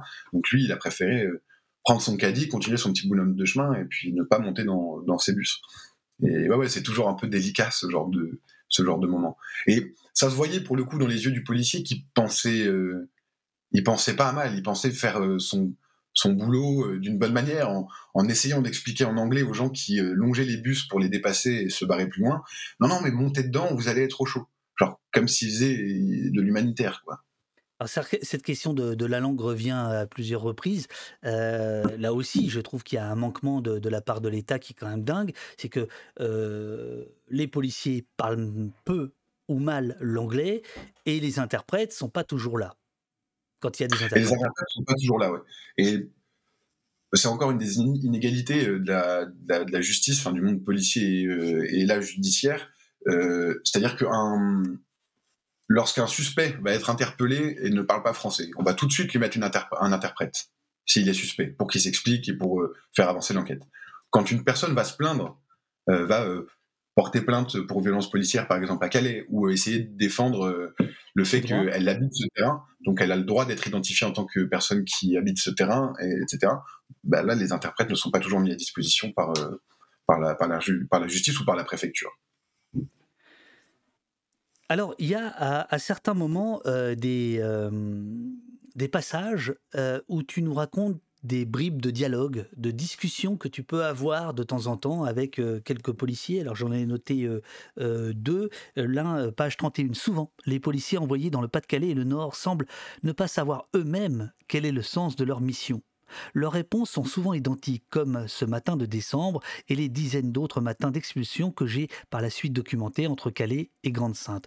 Deux points, ouvrez les guillemets. Ce sont les ordres. On nous a demandé de venir ici, alors on vient, vous savez répondent les policiers d'un ton blasé en continuant à repousser les personnes à l'orée de la forêt. Tu crois euh, réellement en leur sincérité voilà, cette, cette ignorance ou tu penses que c'est une commodité pour eux, pour éviter d'avoir un, propre regard sur ce qu'ils sont en train de faire? Il y a un peu des deux. Il y a, il y a un peu des deux. Il y a la naïveté des jeunes policiers, par exemple, qui, enfin, par exemple, aujourd'hui, quand on parle de Calais, on parle encore de jungle. Donc, je pense que dans l'imaginaire collectif, mmh il y a plein de gens, même sur le plateau d'Anouna, il y a encore deux mois, euh, il y avait un des chroniqueurs qui disait mais Calais, il y a des pillages tous les jours, c'est la jungle, alors que c'est, enfin c'est faux, on n'est pas du tout là-dedans. Et du coup, je pense que pas mal de gens. T'es sûr qu'il parlait pas du plateau euh, d'Anouna lui-même? Qui est une belle jungle aussi, ouais. c'est ça. Euh, et du coup, quand de jeunes policiers arrivent, bah, ils ont l'impression que tout de suite, ça va être de la violence, des agressions, etc. Enfin, je me rappelle d'un d'un jour où euh, des, des assauts et des personnes exilées et euh, des, personnes du coin, des, des Calaisiens, euh, enlevaient des rochers qui bloquaient l'accès à une cuve d'eau. Les policiers, quand ils sont descendus de leur véhicule, les deux plus jeunes avaient le tonfa à la main, les gazeuses, parce qu'ils ont vu des gens avec des pioches. Donc ils pensaient qu'il allait y avoir une baston à coups de pioche. Mmh Alors en fait, c'est juste des gens qui bougeaient des rochers. Donc il y a cette vision-là de certains jeunes policiers. Il y a le confort pour certains vieux, vieux briscards de la police de se dire bah, c'est la, c'est la mission. J'ai, j'ai pu échanger encore assez récemment avec un policier et je suis, euh, j'ai fini le livre avant de, d'avoir cette discussion avec lui. Mais pour justifier les interdictions de distribution alimentaire qui ont couru pendant deux ans par arrêté préfectoral à Calais. Donc lui, il est euh, gradé des CRS, il a fait une quinzaine de missions à Calais, une mission à Frontex en Grèce, et il me disait non, non, mais moi je vais interdire les distributions. Pourquoi? Parce que imagine, il y a des gens mal intentionnés qui mettent, qui empoisonnent cette nourriture. Non. Eh ben, si, si. C'était son excuse. Moi, je vais les interdire parce qu'on ne sait pas qui distribue. Si demain, euh, des gens vont euh, empoisonner ça, etc., bah, il faut que, il faut qu'on l'interdise. Enfin, c'était retourner complètement le, le, truc, quoi. Enfin, c'est dingue. Ah, il l'a vraiment justifié comme ça. Et j'étais là, mais tu peux pas, tu peux pas dire ça quand même. Alors, il y a euh, le, chat te demande est-ce que tu as euh, parfois des, des, voilà, euh, Ulan te demande as-tu déjà eu un contact positif avec un ou des policiers? Ah bah, oui, oui, ça m'est arrivé. En fait, depuis 2015 que je fais de la photo, par exemple en, manif, dans, des contextes souvent policiers, je vais avouer euh, très clairement qu'au début, j'étais un petit peu euh, tout feu tout flamme, euh, à tout de suite rentrer un peu en débat avec le policier ou la liberté de la presse, un, un, un. Maintenant, quand j'arrive sur des trucs comme ça, je ah, ta vie, oui, ta vie, oui. Non, je joue davantage la carte de la naïveté. et ça marche mieux. Genre quand t'arrives avec pris de la bouteille. tu parles et tu lui dis, mais vous faites ça vraiment tous les deux jours? Mais euh, gars te dit ouais mais ça nous fait chier c'est vraiment la pire des missions etc et il y en a qui considèrent ça comme la pire des missions parce que c'est pas qui se sont pas engagés dans la dans la police pour ça. Donc je veux pas dire que c'est des contacts euh, amicaux hein, avec ces policiers là loin de là. Mais euh, c'est des contacts où parfois quand on joue un peu la carte de la naïveté du mec qui débarque bah il te lâche des trucs du, du style bah ça nous fait pas particulièrement plaisir on est on est plus enfin on est dégoûté de faire ça c'est pas notre rôle à la base bon, après, quand on voit ce qu'ils répondent, le, le, gradé CRS, par exemple, il m'a dit Moi, je vais être très honnête avec toi, je préfère euh, traiter des violences urbaines que d'aller euh, expulser des gens de leur tente à Calais. Donc, on sent que ça reste quand même des policiers. Quoi là, tu, tu, parles d'un type qui a un certain grade, mais tu en, tu en, tu en cites un autre, euh, un jeune fonctionnaire de police, la vingtaine, qui te dit, visiblement dépité, euh, Calais, c'est l'une des missions les plus ennuyeuses. On est là, on ne fait rien, on compte juste les tentes et on prend celles de ceux qui ont réussi à passer au Royaume-Uni. Donc lui te parle d'ennui. De, Alors, ah oui, bah, c'est oui. Par ailleurs, il faut, euh, il faut aussi raconter le déluge euh, d'amendes qu'il y a eu au moment du, des, confinements et euh, des attestations de déplacement, etc. Peut-être ça vaut le coup que, que tu en parles. donc, déluge sur les exilés, mais surtout sur ceux qui leur viennent en aide, les bénévoles qui distribuent des vêtements, de la nourriture, etc., qui se sont vus massacrés. Hein. Je crois qu'il y a une association qui a estimé à 11 000 euros je crois, d'amende. Euh, 35 000. Combien? 35 35 000 pour Utopia 56. 35 000 balles, ouais. Euh, c'est euh, énorme. C'est énorme. Et euh, les premières fois, les policiers contrôlaient les véhicules donc, qui étaient vraiment en possession de leurs attestations de déplacement, validées par leurs associations respectives. Donc on était dans, la, dans le droit le plus total et le plus légitime. Mais les policiers verbalisaient quand même. Ils étaient là, c'est pas notre problème. Euh, vous allez pas en distrib, vous allez faire des maraudes, donc c'est pas de la distrib, donc c'est pas de l'aide à personnes euh, vulnérables, etc. Donc verbalisation, verbalisation, verbalisation. Tant et si bien qu'au bout de quelques semaines, euh, ils allaient même plus contrôler les papiers des bénévoles avant de leur mettre des amendes. C'était ah bah un tel, un tel, on vous connaît, bam, et puis tenez, tenez le papier. Mais ça a été vraiment courant. Et donc là, en te lisant et en t'écoutant, on voit bien que toute situation peut se retourner et devenir, euh, euh, soit par les mots, soit par les actes, de, devenir l'inverse, quoi, de, de, ce qu'on prétend défendre. Et être criminalisé par, bah, par les, bah, surtout par, par, la police euh, là à Calais. Euh, par exemple, un jour où une bénévole avait un sac en chambre avec euh, du coup dessus, mais dans un sac, un petit sac à main en chambre avec une petite feuille de cannabis, un policier a menacé de la verbaliser parce que c'était incitation à la consommation de, stupéfiants. un jour, un bénévole avait un, un flyer sur son camion qui disait aux personnes en cas de problème en mer, vous appelez tel numéro, etc. Un policier lui a dit ça c'est de l'incitation au passage, je peux vous verbaliser. Euh, il y a des verbalisations totalement loufoques qui sont tombées sur les salariés de l'auberge des migrants comme conduite de véhicules sans pneumatique. Ça veut dire quoi? Ça veut dire qu'ils roulent avec une voiture sans pneus? Enfin, C'est très étrange quand même comme, euh, comme verbalisation. Et ça, c'est tous les, tous les jours, toutes les semaines euh, à cette frontière-là.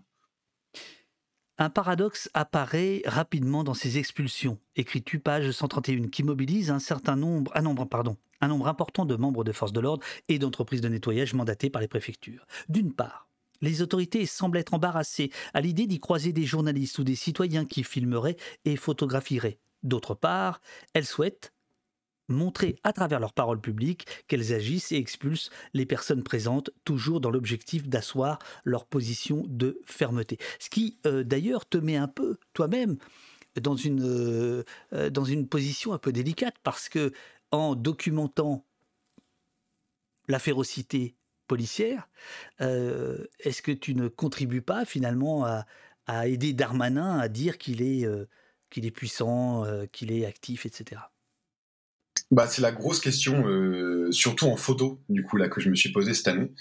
Euh, c'est-à-dire que tu es sur le terrain tous les jours, tu documentes euh, cette violence quotidienne, absurde, rituelle, rituelle et limite industrielle. Elle indigne, elle indigne une part des citoyens, des citoyennes, enfin des gens qui suivent mon travail, etc. C'est très bien. Mais de l'autre côté, est-ce qu'elle sert pas justement, oui, ce discours de Darmanin qui dit regardez, on fait preuve de fermeté. Idem quand je quand je, quand je suis du coup les visites ministérielles de, Darmanin ou, les, ou la, visite de la sous-préfète, les inaugurations comme ça. C'est euh, répondre à la convocation des journalistes, entre guillemets, euh, par, les, par les services publics, par les services de l'État, et leur donner du coup ce... Enfin finalement photographier l'image qu'ils veulent renvoyer. Donc ça a été une question un peu, euh, un peu centrale et bon, qui, qui, tiraille un petit peu tout le temps. Euh, mais j'y ai trouvé du coup une réponse avec euh, avec ce bouquin, c'est que je pouvais expliquer ce, qu'il y a derrière les images. Et du coup, ça m'a fait du bien aussi de pouvoir. Enfin, ça m'a fait du bien. C'est pas le but, mais je trouvais ça intéressant de poser ça et de déconstruire les mises en scène derrière les derrière les photos. C'est la meilleure réponse. C'était celle que j'attendais. Euh, non, non, mais c'est ça. C'est-à-dire qu'il y a un travail euh, réflexif, de réflexion, euh, au-delà de, de, de, de, ce que tu fais chaque jour et ce qu'on peut voir sur, euh, sur, euh, sur ton fil Twitter notamment, ou dans les différentes publications pour lesquelles tu, travailles. Et dans le livre, justement, euh, tu nous cites un monsieur, Pierre Bonneval, que je ne connaissais pas, dans un rapport pour la plateforme des soutiens aux migrants et migrantes. Pierre Bonneval le souligne, l'État met en scène son pouvoir pour mieux masquer ses incapacités. Bah là, à partir du moment où tu cites ce monsieur, tu cites ça, et ben voilà, tu réponds merveilleusement à la question, mais c'est vrai que c'est la question crash test que je viens de te poser, mais il faut la poser, quoi. Bah, il, faut, il faut la poser parce que cette mise en scène, elle est au cœur de, elle est au cœur de la politique aujourd'hui. On le voit, euh, mais mise en scène dans, tout. C'est aujourd'hui les, débats politiques portent sur euh, un député qui a un ballon avec la tête d'un ministre dessus. Ça va porter sur un challenge TikTok. Enfin, tout est dans l'image aujourd'hui. Ça va être un président de la République qui va aller euh, faire un truc avec deux youtubeurs. On, on est quand même dans dans l'image un peu constante. Et quand Darmanin vient sur cette plage à la tombée du jour, euh, regarder gravement euh, un Zodiac saisi par les autorités, six gilets de sauvetage et quatre pagaies, il veut que ce soit vu. La preuve, ils ont ramené un spot qui tenait sur générateur. C'est alors qu'il devait venir. Magnifique photo. il, fallait cette image, il fallait. Enfin, la presse nationale était convoquée, on était tous là, enfin TF1, BFM, enfin toutes les, chaînes d'infos, les radios. Il y a une volonté de le montrer. Donc c'est nous après comment on, on, raconte que cette volonté elle est présente, qu'elle sert un discours, qu'elle sert une politique. Et c'est peut-être le plus dur à faire.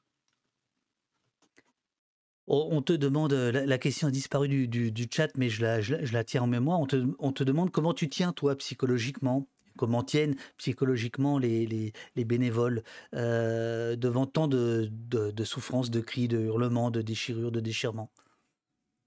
Je pense que la, solidarité euh, de, de, ce petit vivier associatif euh, à Calais, c'est un, un, pilier qui fait tenir quand même beaucoup de monde. C'est-à-dire que c'est pas une grande ville, on se croise tous et toutes tous les jours.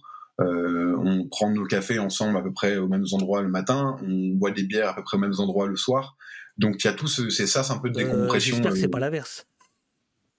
Non, pas la bière le matin. Ça et le café Calva le soir, ouais. ça. Pour tenir la, pour tenir la nuit de veille. Non, mais ça. Hum, les associations aujourd'hui ont fait un gros gros effort aussi par rapport à 2015-2016 dans le bien-être de leurs bénévoles. C'est-à-dire que certaines assos ont été pointées du doigt à un certain moment parce que c'était un peu des usines à bénévoles où euh, des personnes passées pendant un mois, deux mois, ont essoré physiquement et psychologiquement, et puis on en, les, nouveaux arrivaient, etc. Ce qui est le problème de tout territoire comme ça, où il y a un fort besoin de bras et de bonne volonté. Aujourd'hui, je pense que ces assos ont bien compris aussi euh, les leçons de, bah, de personnes qui euh, allaient clairement pas bien en rentrant de leur mission, et du coup font un suivi psychologique aussi euh, plus poussé de leurs bénévoles en débriefant à chaque situation traumatique, par exemple, avec avec eux et elles, pour justement que, que le travail soit plus efficace. Parce que si toi déjà tu vas pas bien dans ta tête, comment peux-tu aider efficacement les autres? Il y a quand même ce truc-là aussi de, il faut essayer de, de, tenir la ligne euh, et pour tenir la ligne, il faut, il faut aller bien. Voilà, et tu racontes, par exemple, tu, tu parles d'une militante qui de temps en temps va, va se promener sur les dunes pour, euh, pour souffler, pour se ressourcer, etc. Alors, il y a, quelque chose qui est très fort avec euh, ton livre, c'est qu'à un moment donné, tu, sors de, de Calais pour nous parler de, l'Europe et pour nous parler d'autres scènes. Alors on peut peut-être brièvement en, raconter quelques-unes, euh, notamment une euh, terrible euh, sur, un, sur un pont à la frontière autricho-allemande. Est-ce que tu te souviens de cette scène? Alors on est en septembre 2015 dans ce que médiatiquement on appelle la crise des réfugiés. Oui. Donc voilà. Merkel et compagnie. Merkel et compagnie, donc mais une crise des réfugiés, non, c'était une crise de l'accueil. C'est-à-dire que les États européens euh, voulaient pas trop accueillir. Et il y a que Merkel qui a fait euh, preuve d'un semblant de dignité en disant bon bah nous on, va tenter de faire quelque chose. Euh, et à ce moment-là, donc on est quand même dans l'espace Schengen, donc les frontières sont censées être ouvertes, etc. Mais il y a une file d'attente de plusieurs milliers de personnes qui commencent à se presser aux portes de l'Allemagne depuis l'Autriche. Et à un moment, la décision est prise par le gouvernement allemand ou je ne sais pas qui à ce moment-là de bloquer cette, cette, cette frontière-là par des effectifs de police. Et là, il y a un père qui arrive avec dans ses mains un de ses, un de ses gamins. Il était avec ses deux gamins. Euh, sa, compagne n'était pas là. Euh, et un de ses enfants était en crise d'épilepsie, je pense. Enfin, avait les yeux révulsés. Euh, il lui maintenait la langue avec ses doigts pour qu'il continue à respirer. Et il voulait traverser cette frontière. Et du coup, ni le policier allemand, ni les policiers autrichiens n'appelaient les secours à ce moment-là. Euh, et c'était une scène euh, assez forte où vraiment on voyait que la frontière était fermée aujourd'hui, enfin ce jour-là physiquement. Et euh, tu cites le policier qui finalement ne va pas donner raison au père. Donc une ambulance va quand même venir pour appelé par des gens, par les gens pour pour sauver ce, petit ce petit bonhomme avec son grand frère à côté. Enfin bon, c'est une scène terrible que tu que tu racontes. Tu te souviens évidemment ce que le flic te dit? Ah bah le, flic a regardé, c'était même pas à nous qu'il le disait, c'était un peu pour lui. C'était euh, I want to vomit when I do this. Genre littéralement, j'ai envie de, gerber quand je fais ça. Euh, je sais pas s'il l'a fait beaucoup de fois dans sa vie, mais ce jour-là, on sentait que les ordres, il n'était pas forcément euh, super super ok avec ça, et, du moins pas super ok avec l'acte qu'il venait de faire, de dire à ce père-là, moi je ne peux rien faire, il faut que vous demandiez aux Autrichiens, moi je suis un policier. Tu nous parles aussi d'une entreprise euh, espagnole. Je ne savais pas que la fabrication des barbelés était une spécialité euh, espagnole. On apprend beaucoup de choses dans ton, dans ton bouquin. Euh, tu, peux nous en, tu peux nous en parler un petit peu de cette, de cette boîte? Ou sinon, je, vais chercher la page. Hein. C'est page 105. Hein. C'est comme tu veux. Oh, attends, attends c'est quand même. European Fancy. Oui, c'est ça. Vas-y. Et j'ai plus le nom précis de la boîte. Hein. Alors, euh, le, la boîte, alors attends. Euh, European Security Fencing, traduction clôture de sécurité européenne, ça c'est le modèle. Euh, ah non, non, c'est l'entreprise, une entreprise espagnole nommée. Voilà, c'est marqué ici. Du coup, barrière de sécurité européenne, quoi. Traduction clôture de sécurité européenne. C'est le nom de l'entreprise. Ces barbelés, reconnaissables entre mille, sont ceux du modèle 22 du constructeur. Des lames de 22 mm, espacées de 34 mm. Sur les routes de l'exil, on croise le Concertina, donc c'est euh, la famille des barbelés, euh, euh, partout aux portes de l'Europe. José Maria Gomez, le porte-parole de l'entreprise qui fabrique ces barbelés saillants, déclare d'ailleurs au magazine Le Point en 2015 Le marché se porte bien c'est la pire phrase, je crois, que j'ai jamais lu sur un sujet aussi euh, grave.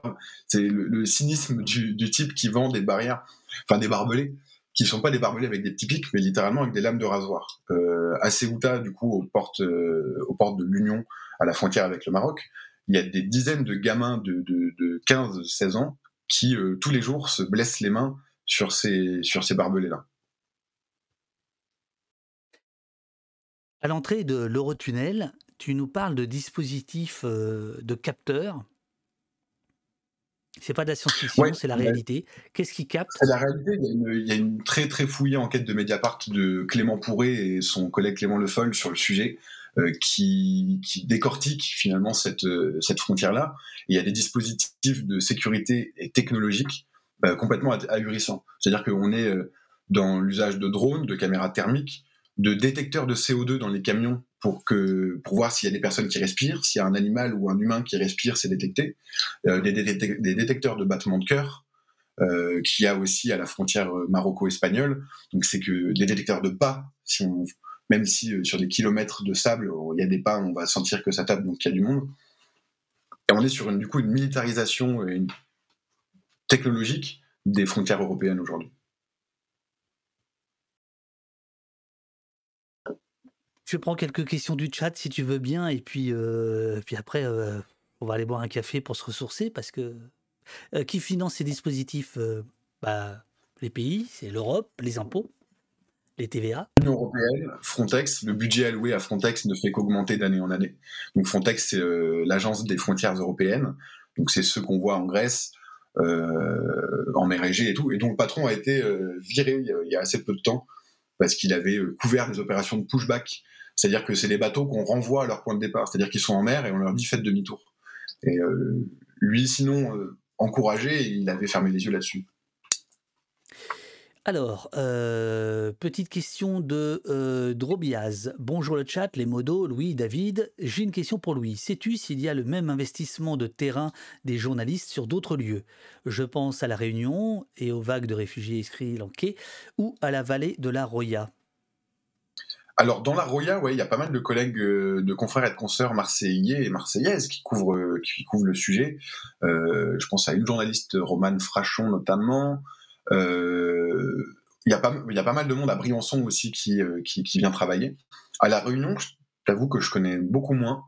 Mayotte, il y a Cyril Castellitti avec qui on travaillait au Comores puis à Mayotte qui lui a travaillé longtemps sur la question. On y retourne prochainement ensemble travailler sur ce département, qui est, je vous rappelle, aussi un département français et qui est aussi un petit laboratoire de cette politique euh, migratoire française. Comment, euh, te demande 4, comment euh, on politise ce sujet au-delà de ce travail? Alors sur la politisation du sujet, je peux difficilement répondre n'étant pas moi-même politicien. Je, vais essayer de souligner un truc, c'est que un, un constat que j'ai fait et qui, euh, qui déplaît parfois à des, euh, à des personnes que je connais dans ces partis-là, mais les partis de gauche parlementaire ont clairement, je trouve, abandonné le sujet. C'est-à-dire que c'est un, un, sujet euh, qui va revenir, on le voit dans les, dans les manifestations de défense, par exemple, des travailleurs sans papier, on va voir un peu de FI, un peu de LV, un peu de, de NPA. mais globalement sur le terrain, c'est des sujets qui ont été l'impression que ça donne, c'est que c'est des sujets qui ont été abandonnés pour ne pas perdre euh, les voix euh, qui partent euh, qui partent vers l'extrême droite, l'espèce de fantasme que regardez tous les ouvriers se mettent à voter Front National, etc. Et du coup, si on leur parle trop d'immigration et de soutien à l'immigration au travers de son papier, on va perdre cet électorat-là. Donc je sais pas si je suis dans une banalise politique, mais je trouve que globalement, dans les partis, dans la gauche parlementaire, il y a un peu un abandon de ces, de ces thématiques-là. comment on politise le sujet? Il est déjà éminemment politique, mais on voit que les personnes qui viennent en soutien à Calais, si elles ont des idées, sont pas forcément euh, dans les mêmes groupes euh, idéologiques ou partagent pas forcément toujours les mêmes, les mêmes points de vue.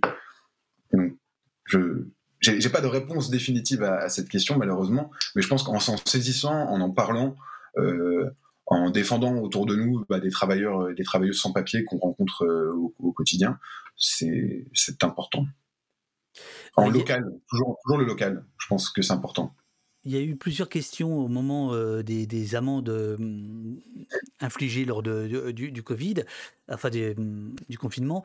Existe-t-il des recours, te demande Ulan, euh, des recours pour les membres d'associations afin d'éviter les amendes?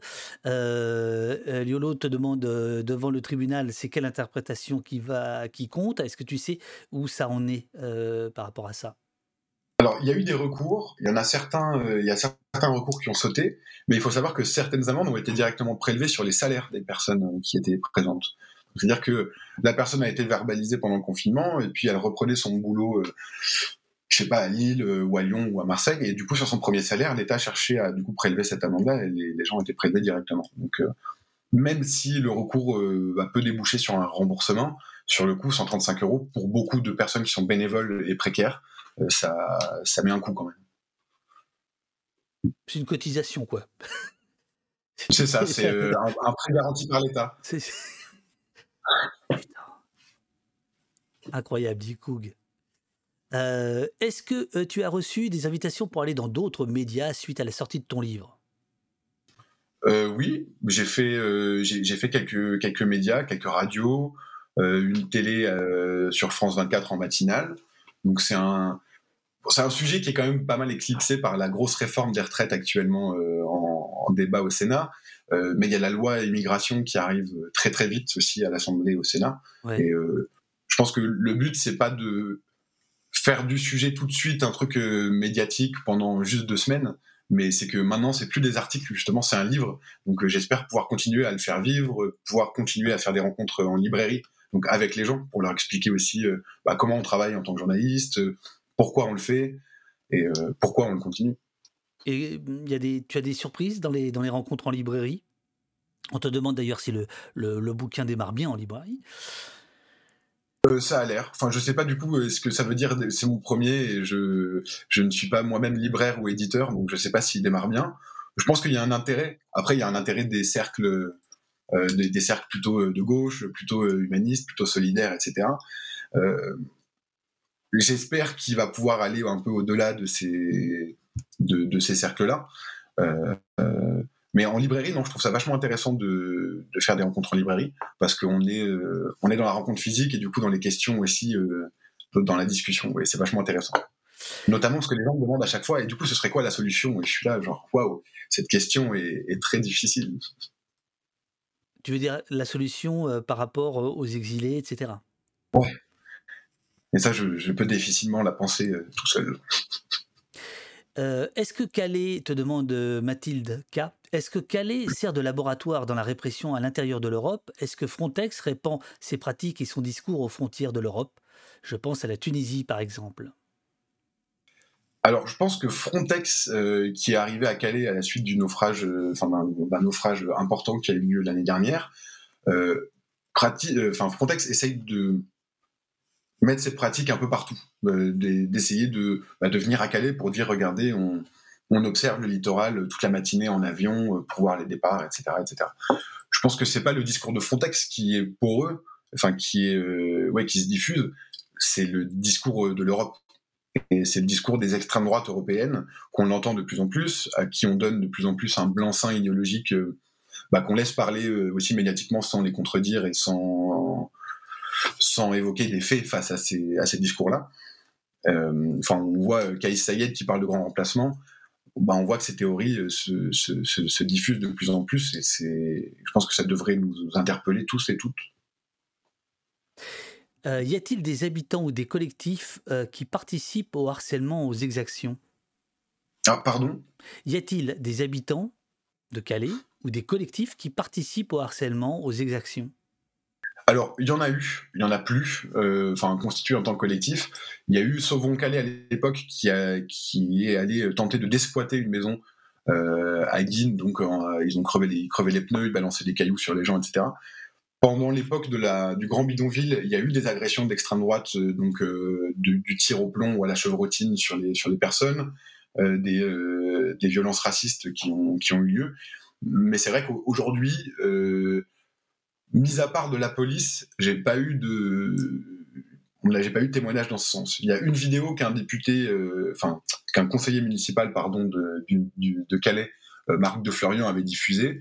C'était une vidéo d'un d'un Calaisien qui sortait un flingue face à, à une personne qu'on voit courir en disant casse-toi, casse-toi, casse-toi comme ça, en disant, enfin, en ayant des propos un peu limites là-dessus.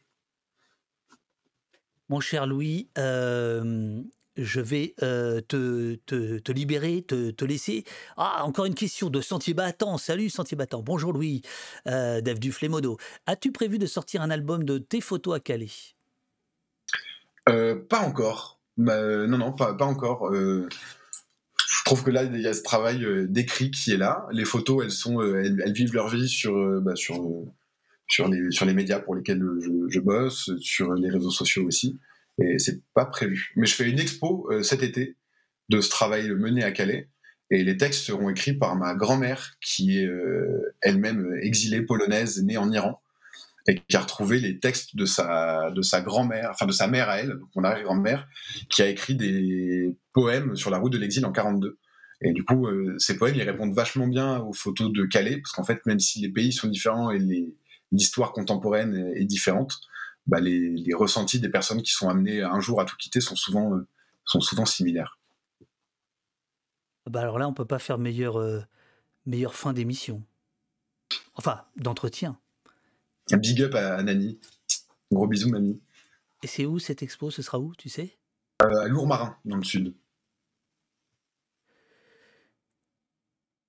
Plein de messages dans le, dans le chat que tu pourras lire. Et euh, il y a euh, Granatom qui rappelle le goûter solidaire sur les rochers de la honte demain à 15h pour les gens de Calais. Voilà. Bon, il y a, y a, beaucoup de silence parce qu'on est un peu. Lisez son bouquin, merde. Aidez, aidez l'indépendance. Aidez l'indépendance. Bravo Louis, te dit euh, Karim. Merci. Et parlez Pardon? Et parlez-en, parce que le bouche à oreille, c'est important. Il faut, faut que ça se diffuse. Merci Louis, super entretien, te dit Sortier Battant, longue vie à ton bouquin. Euh, big up au festival lié à Lourmarin, te dit euh, Bravo Louis, te dit euh, Karim, ça j'ai déjà lu. Bravo Louis Viter, te dit Rial. trop bien, merci, te dit Tareid. Docteur tout, je sais pas quoi, te dit bravo, merci beaucoup pour cet entretien, te dit encore un autre. Bien sûr qu'on va diffuser en masse, dit Cook54. Oui, c'est un super sujet. Le livre est-il disponible en numérique te demande Mathilde. Bien sûr, c'est les éditions Le Seuil. Euh, Corbeau gentil, merci à tout le monde, force à toi Louis. Euh, comme toujours avec Au Poste. merci Coug. Euh, merci beaucoup pour cet entretien et ce travail. Merci pour ce travail, te dit le drapeau noir. Merci, riche en émission, en émission, en émotion, te dit Monsieur ZD. excellent, bravo, te dit Renan. Euh, on se voit à Marseille bientôt. Louis te dit donc euh, from Marseille, euh, je ne sais pas quoi. Comment? Le 11 à Marseille en librairie. Le 11 à Marseille en librairie. Voilà, merci beaucoup Louis, c'était un bonheur de te recevoir pour la deuxième fois. Le bouquin est en librairie, l'abattu, l'État, la police et les étrangers. Louis est en tournée, fait quelques rencontres dans les librairies, suivez son compte Twitter pour savoir où le, où le retrouver. Encore bravo pour le bouquin. Merci à toi pour tout ce que tu fais. Merci de nous donner des nouvelles de ces, euh, de ces inconnus, de ces bénévoles, de ces, euh, de ces volontaires. Euh. voilà, dont on comprend le travail et dont on mesure le, courage au fil de tes pages. Merci beaucoup, Louis. Merci à toi et merci à vous tous et toutes d'avoir écouté tout ça. à bientôt. Salut, Louis.